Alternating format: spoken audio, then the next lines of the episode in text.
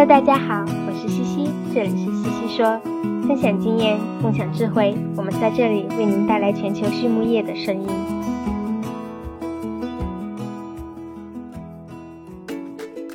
感谢西西说的合作伙伴们：美国达农威公司，值得信赖的营养与健康专家；海纳川生物，微生态制剂领跑者，利用生物科技创造崭新价值；优宝生物，三和药业。让健康养殖更简单。隆昌动宝十七年专注研制天然提取添加剂，引领畜牧业节能优产。拉曼动物营养，全球顶尖的酵母和细菌微生态产品生产供应商。大地汉克三十年专注为动物提供美味与健康。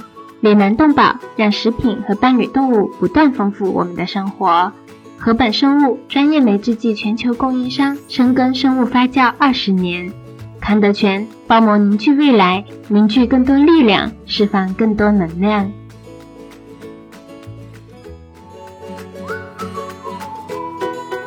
大地汉克芬多多系列二十八年沉淀，匠心推出，在两百多种调香原料中，科学选取核心原料，融合调香技术与采湿调控技术，最优化精油产品的适口性。同时，全自动、全密闭配料系统、专利恒温混合技术、二次喷涂和空隙封闭技术的利用，保障产品的精准配置和稳定功效。二十八年沉淀，三年研发，芬多多系列为您的动物带来美味与健康。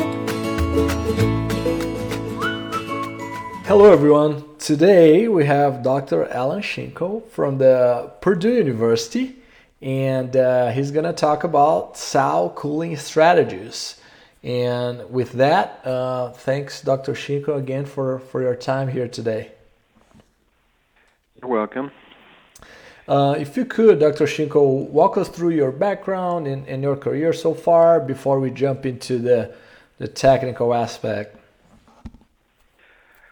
Well, I grew up on a uh, multi species, now considered smaller farm in eastern Iowa, mm-hmm. actually about three miles north of the Walcott I 80 exchange. Uh, pigs, cattle, even had a few ducks and chickens. Mm-hmm and um, grew up uh, doing 4-H. Went to Iowa State in animal sciences, mm-hmm. and uh, then went on and got a master's and PhD in genetics from University of Nebraska. Very nice. I've been here at Purdue in extension, research, and teaching. Mm-hmm. Uh, swine I um, teach a 500 level genetics course.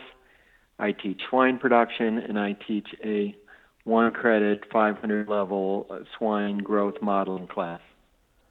Interesting. Yeah, very diverse. That's very cool.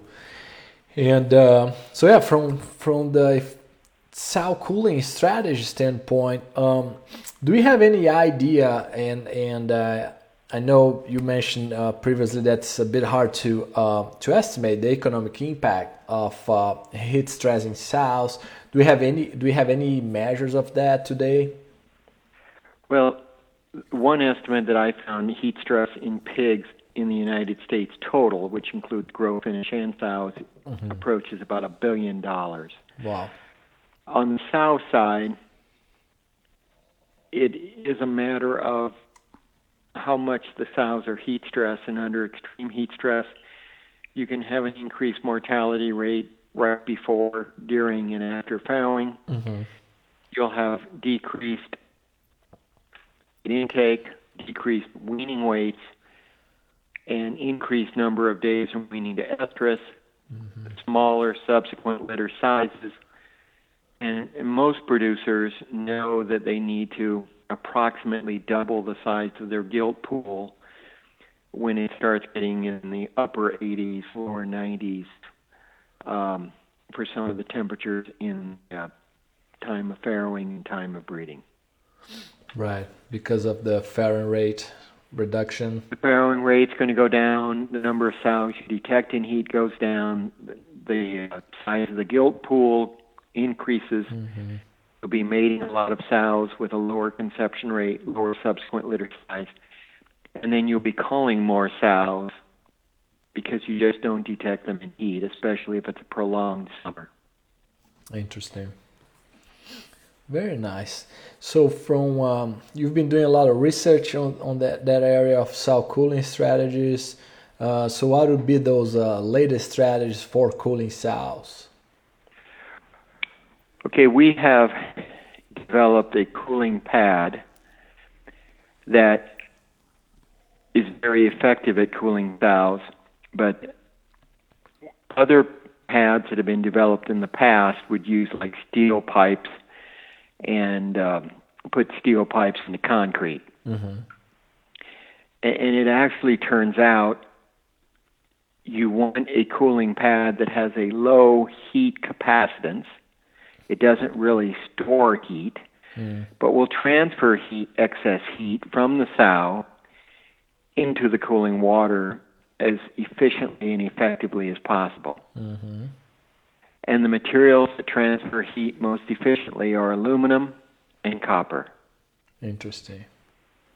So we have a, a copper plate that that is stamped on the top so it's not smooth, a tread plate, and then there's a patented thermal fin that attaches the copper pipes that's made out of aluminum and attaches the copper pipe snap into. But we can cool down sows depending upon the temperature using about a quarter of a liter to three quarters of a liter of water per minute. Interesting. Where the where the water would be around 17 C coming in. Okay. If we on the more advanced pads that we just completed work on, we go to electronic controls of flushing water. And, and you've got to understand at first we did a lot of what we call bench testing, mm-hmm. but we had an artificial sow, hmm. which is about a 50 gallon tank of water on top of the pad with a rubberized kind of lower belly. And then we had a water heater that would heat the water at 37 to 38 C. Mm-hmm. And then we looked at different flushing. But if we if we can either can have the pads flush on the set temperature of the base of the aluminum sheet, mm-hmm. or we can have kind of a uh, control the timing of how often we flush the pads. But in that case, we let the water temperature rise. Mm-hmm. We absorb the heat from the animal, and then we flush and replace the water. And, and the pipes hold about 1.75 liters of water, mm-hmm. so we flush two liters of water. If we use a flushing technique, we reduce the amount of water that's needed by another 50%. Interesting. Hmm. And and um, if I recall correctly, um, you've seen a lot of change, right? From a, at least from a respiratory rate and, and, and, a few other things, right? Yes, and and um, I had a former student, Francisco Cabezon, mm-hmm. who um, was very self motivated, but we took a lot of respiration rates, skin temps, and rectal temps. And when we start a trial, we'll have 12 sows maybe in this room, and we'll go around every 20 minutes. But we have heated rooms to 35, and sometimes they've crept up to 36 C. And the sows that are on the cooling pad at 0.6 to 0.7 liters per minute are absolutely comfortable with a respiration rate of 24 to 26. Mm-hmm. The sows not on on a cooling pad that's a control or a control farrowing crate at that same temperature have a respiration rate of around 110. And uh, so we can actually, with that seven tenths of a liter per minute, which is a very slow flow rate, mm-hmm. uh, cool the animal down as if it's absolutely thermal neutral. Skin temp, rectal temp, and respiration rate. If we up the water to about 1.1, 1.2 liters per minute, we can actually even overchill the animal, hmm. even if the animal is at 36 C. Wow. We did it once and put the pad at 1.4 liter, and the animal was moving from one side to the other side as it cooled down one side of its body to the other side of the body. And so, um, but we can also estimate how much heat we're removing. The pad is two foot wide, four foot long. Mm-hmm. A large sow completely covers the pad. Mm-hmm. And we have the we know the inlet temperature. We have a thermocouple in the water flow. We have the outlet temperature. We know the flow rate. But we have removed more than 550 watts of heat from the animal. Mm-hmm. Uh, the animal, the animal only is producing about 500 watts. So we actually can have an animal that is overheated and remove its lower its body temperature by one one and a half degrees centigrade, and then bring its respiration rate absolutely back down within about 35 to 40 minutes time. Wow. Now that 520 watts is more than four times that heat removal than you can have with steel pipes and concrete. Four times. Because in concrete it is just not an effective uh, transfer of heat from the sow into the water. Mm-hmm. Did did you uh, did you observe any change in feed intake or weaning weight at all? In our one trial that we did, we only had the animals heated to 32, 32 C during the day and 27 C at night, mm-hmm. we saw a 13% increase in feed intake. Wow, wow. Did did that translate now, to the other thing you have? The other thing you have to remember is that the upper critical temp- true upper critical temperature of our modern sow that's nursing 14 pigs is is right at 18 degrees C, and it may even be cooler than 18 C. Mm-hmm anyone that runs their farrowing house higher than 18C is already slightly overheating the sow. So a lot, uh, producers at the beginning of farrowing, running their farrowing house at 23, 24, 25C, the sow is the modern sow is already overheated. Mm. Um, and and then of course in the summer months when the room gets to be 25, 26, and higher temperatures, um, the animal is that additionally overheated. Right.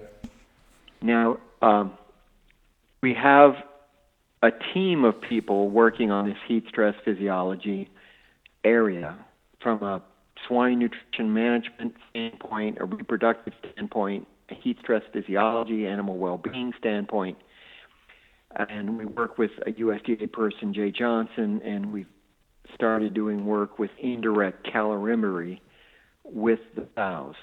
Mm-hmm. But a typical sow on a hot summer day, by the time she's panting around 70 to 80 breaths a minute, mm-hmm. has already reduced her heat production by at least 40 and possibly 50 percent. Oh wow! Now, by the time she's panting, she's using energy to pant. Right. So what what's happened? She shut down her digestion, hmm. shunted blood to her skin, and shut down milk production by 70 to 80 percent. Oh wow! So during the hottest part of the day, the sows have absolutely shut down milk production. And if you listen real close, the pigs suddenly become very hungry in the middle of the day. Hmm. Then, when it finally cools down later in the evening and at night, the sows switch around their feed intake, eat more at night, and start producing more milk again at night. Mm-hmm. So we've quickly realized that the sows are very dynamic. And um, once the sow starts overheating, you see a sow panting at 60, 70, 80 breaths a minute. she already has substantially decreased her milk production at that specific moment in time. Very interesting. Wow. Did did you see changes in weaning weight or or not? Oh yes. Okay. Uh, we uh, the last small trial we did, we saw both a 13% increase in feed intake and 13% increase in weaning weights. Oh wow. Wow. The other people that had the um,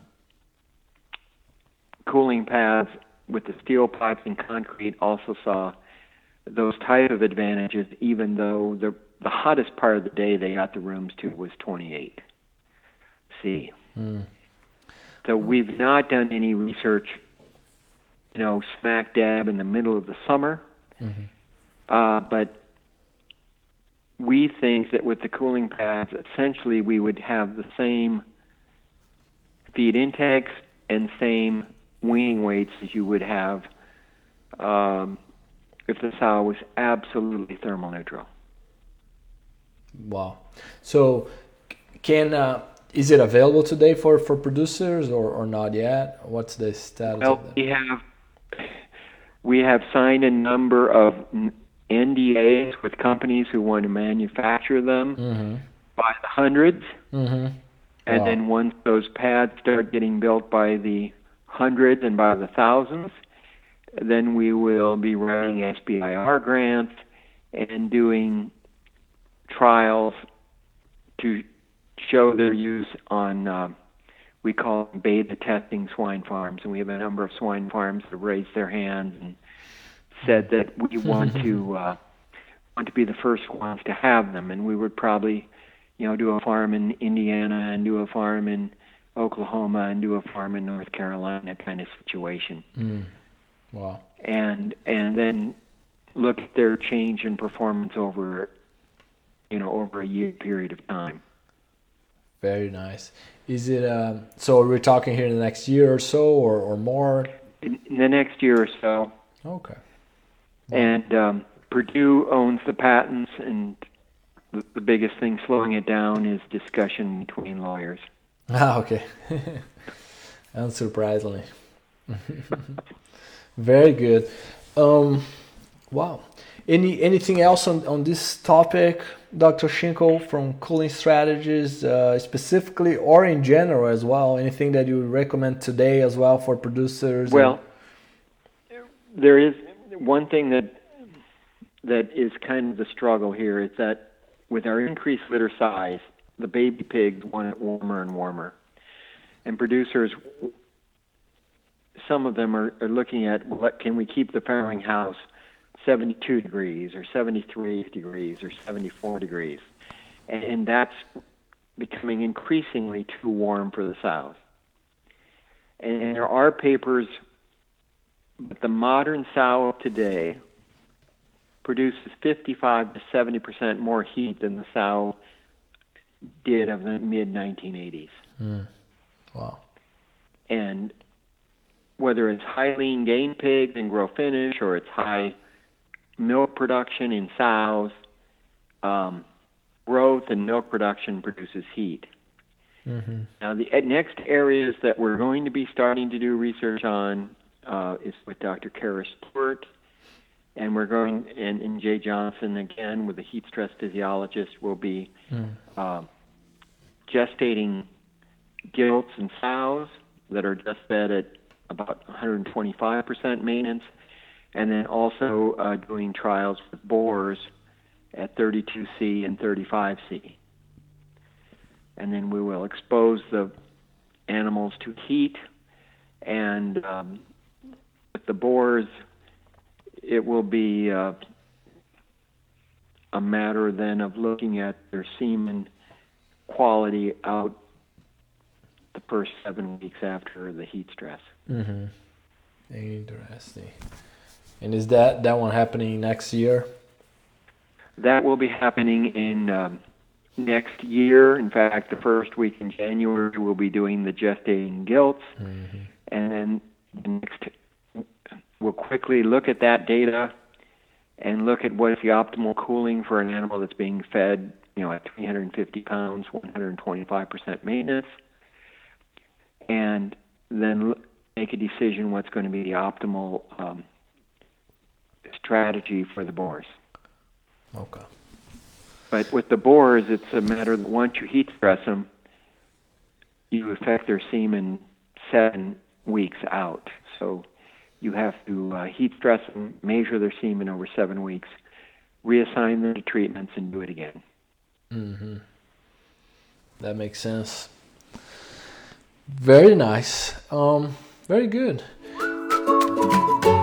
隆昌集团是一家专注研制新型饲料添加剂胆汁酸的头部企业，拥有科技化的胆汁酸生产基地——隆昌胆汁酸。作为集团自2004年创立以来持续研发和生产的拳头产品，采用动物原料提取，是畜牧业提高脂肪消化吸收的代表，在饲料安全、绿色养殖、食品安全道路上扮演重要的角色，得到了国内外客户的高度认可。隆昌集团致力于为饲料厂、一条龙企业。和养殖者提供立体化的指导和服务，借以实现帮助六千家优秀的饲料企业和一千万养殖者安全创富的美好愿景。Uh, I guess we can transition to um, to our three questions, Dr. Schinckel, that we ask every guest every episode. And the first one is, what's your favorite swine-related book? I would have to say it's NRC 2012, mm-hmm. but uh, um, some of the data in there, as far as the growth curves, ractopamine curves, is, is my data, but I use that right. as my textbook for the uh, one credit graduate level um, swine growth modeling and nutritional requirements uh, course that I teach. Nice, very good. Yeah, I love the NRC as well. Um, okay, and then how about a book or, or resource uh, in general outside of pig production? Well, I would say I'm a studier of the Bible, and that, and that's been lifelong. And then I have another book that I like mm-hmm. that was given to me by the author mm-hmm. as she came and talked and spoke to one of our pork interest group meetings. Mm-hmm. But it's No More Food Fights. Oh. It's by Michelle Payne Knoop and um, it's it's a book on how in current agriculture we need to defend current livestock production. Mm-hmm. Hmm. And um, and how we're going to uh, have to take a more active role in defending livestock production in the United States. Right. That is interesting. I was not aware of that book. That book is copyrighted 2013. Mm-hmm. Okay, make a note of that. Very good. And then the last question is uh, what separates uh, successful swine professionals from those that are not, uh, in your opinion? Well, successful swine professional has to have an attitude of uh, of being uh, a little bit open minded, mm-hmm. of uh, being willing to continue to learn, to accept that pigs change, people mm-hmm. change. Right. And um, I think that another successful thing is the art of being a, a the soft skills of working with people and being a I would call a maybe a soft leader mm-hmm. in that um, you you listen to people, you gain the respect of people, and you lead without you know necessarily an iron fist and and your authority, mm-hmm. but actually really interacting with people. Interesting. Very very good. Now that that makes total sense. Um, type of leadership. Very nice. Very good. Um, I appreciate your time, Dr. Schinckel. Uh, it's been a pleasure having you in the in the podcast and uh, you know discuss about this very important topic of uh, trying to cool ourselves in in the summer and also in some areas of the the globe that's pretty hot year round. Yes. Thanks so much. You're welcome.